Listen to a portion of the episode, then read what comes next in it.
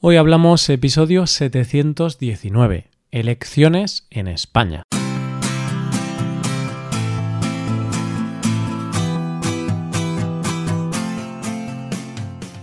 Bienvenido a Hoy Hablamos, el podcast para aprender español cada día. Ya lo sabes, publicamos nuestro podcast de lunes a viernes. Puedes escucharlo en iTunes, en Android o en nuestra página web.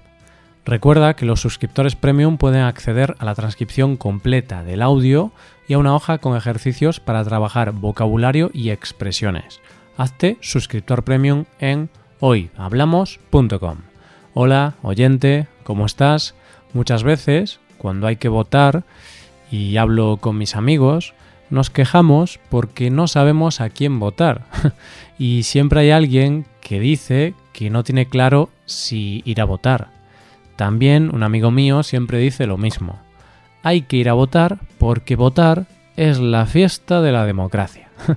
Hoy vamos a hablar de la próxima fiesta de la democracia que vamos a tener en España.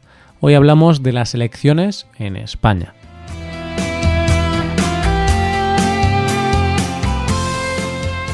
Muchas veces nos pasa que no valoramos las cosas que tenemos porque estamos tan acostumbrados a tenerlas, porque siempre han estado en nuestras vidas, que no somos conscientes de lo afortunados que somos. Uno de esos privilegios que no valoramos lo suficiente es que tenemos derecho a una de las cosas mm, más maravillosas que existen, el derecho a votar, el derecho a decidir quién queremos que nos represente. La democracia, aunque parece que ha estado con nosotros toda la vida, es algo bastante reciente, en realidad.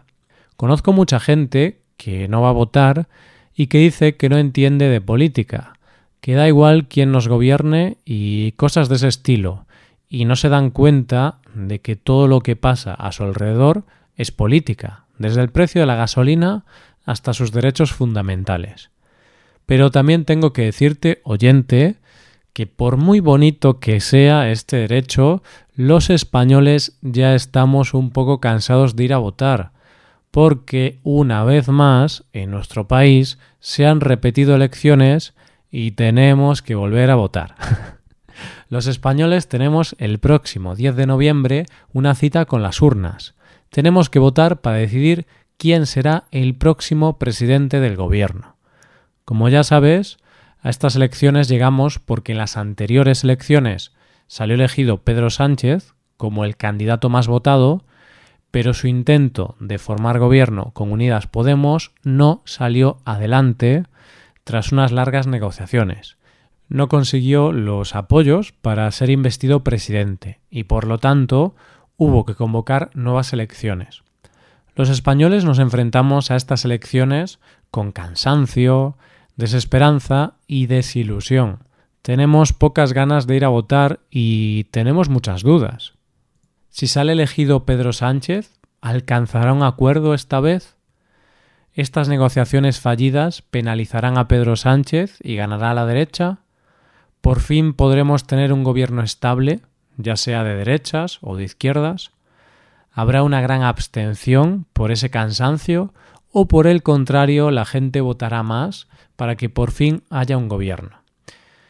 Para responder a todas estas preguntas tendremos que esperar a los resultados electorales, pero de lo que sí podemos hablar es de los partidos que se presentan, cómo están las encuestas, cuáles son los acontecimientos que pueden hacer inclinar la balanza para uno u otro lado y cuáles son los desafíos a los que se enfrentará el próximo presidente del gobierno.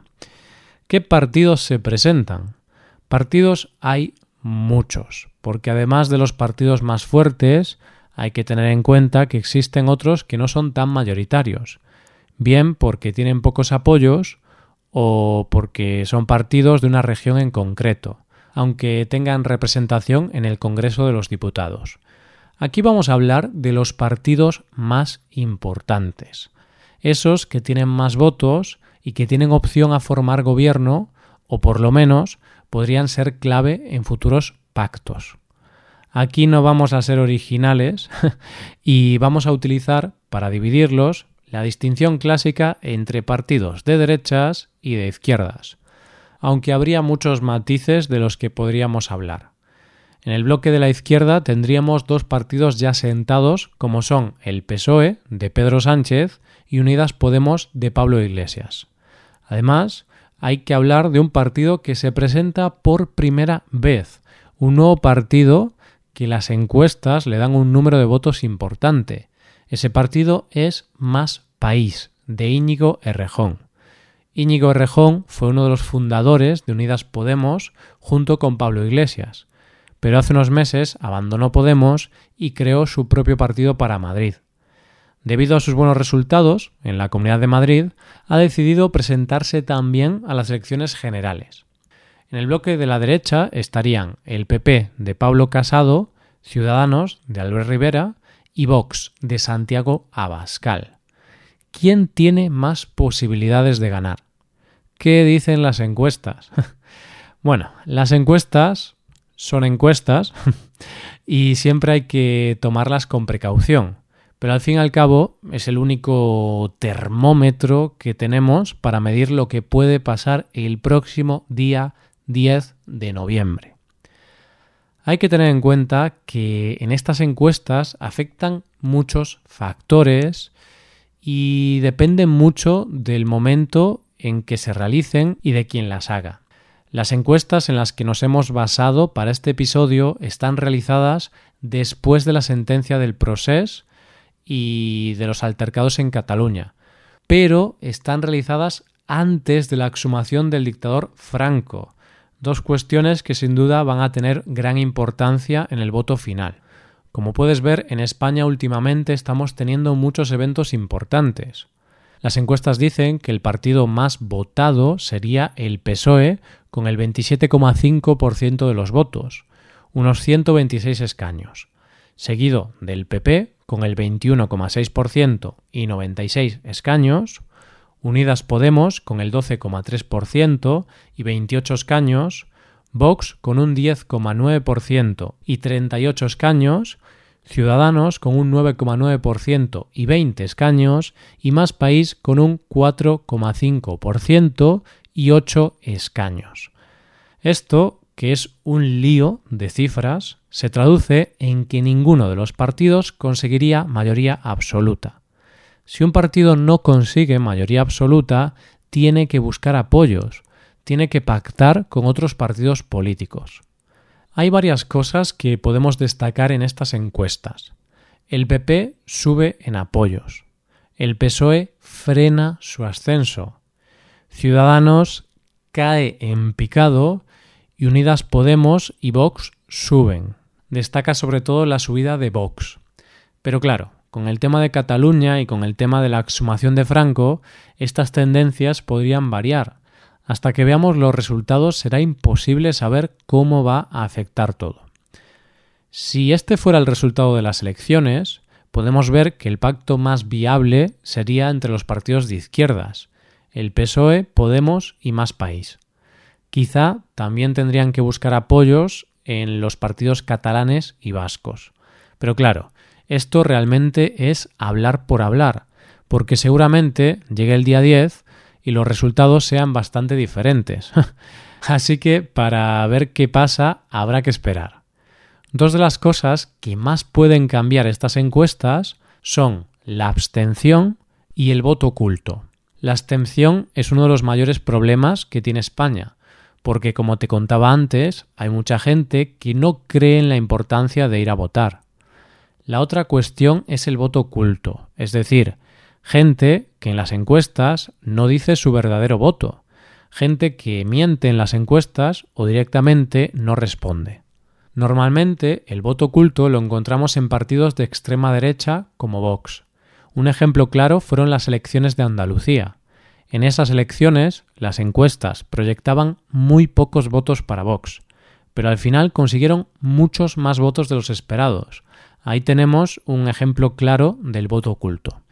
Ahora son días de pensar en encuestas, de leer programas políticos, de pensar a quién votar, de escuchar debates electorales, como el que pudimos ver ayer, lunes, y de escuchar a los líderes contándonos lo maravillosos que son y lo mucho que van a hacer por nosotros. Pero lo cierto es que el político que consiga ser presidente va a tener un duro trabajo por delante. Tenemos que desearle suerte, porque los desafíos a los que se enfrenta el próximo presidente del Gobierno de España son muchos y algunos bastante complejos. Sin duda, uno de los mayores desafíos hoy por hoy en España es el tema de la situación en Cataluña. En episodios pasados hemos hablado de este tema y contamos que después de la sentencia judicial contra líderes independentistas catalanes, las calles se llenaron de protestas contra la sentencia.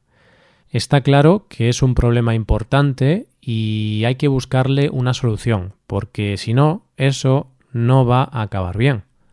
Una posible solución sería que los líderes políticos catalanes se sentaran con el futuro presidente del gobierno y que hablaran, negociaran y llegaran a un acuerdo. Es decir, las dos partes deberían llegar a un entendimiento. Dependiendo del partido que gobierne, las posibles soluciones que plantean son distintas.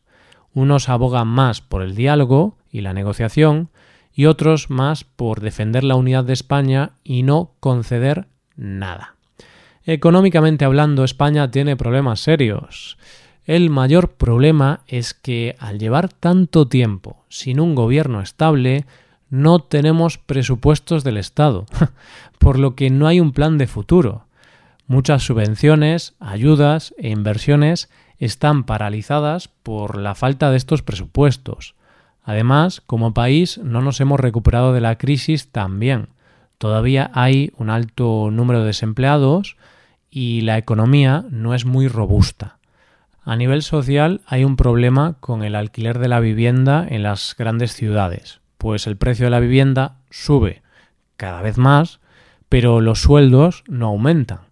El nuevo gobierno deberá solucionar esta situación sacando adelante unos presupuestos que contenten a todos y tomando medidas para bajar la cifra de parados y conseguir una estabilidad en la vida de los ciudadanos. Y si esto no fuera poco, estamos bajo la amenaza de una posible recesión o desaceleración económica mundial. no sabemos cuándo llegará, pero parece probable que en el futuro vamos a tener una recesión. El desafío para el próximo presidente será el de tomar las medidas necesarias para frenar esa crisis económica, teniendo en cuenta que todavía no nos hemos recuperado de la anterior. Aquí solo puedo decir una expresión típica española, que Dios nos coja confesados.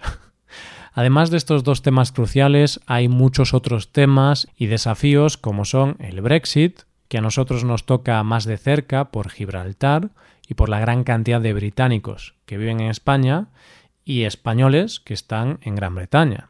La transformación digital y ecológica también es otro reto, la inmigración, las pensiones o la igualdad entre hombres y mujeres. Todas estas cuestiones son vitales para nuestro día a día, ya que hablamos de nuestro bolsillo y nuestros derechos. Cada partido propone soluciones distintas. No sé cuáles son las mejores, pero yo solo espero que el gobierno que salga elegido sea coherente, honesto y eficaz en resolver estos problemas. Y esto es todo por hoy. Si te gusta este podcast y aprecias el trabajo diario que realizamos, te invitamos a que te hagas suscriptor premium. Los suscriptores premium pueden acceder a la transcripción y al PDF con ejercicios y explicaciones. Hazte suscriptor premium en hoyhablamos.com. Muchas gracias por escucharnos. Nos vemos en el episodio de mañana, donde hablaremos de expresiones en español. Pasa un buen día. Hasta mañana.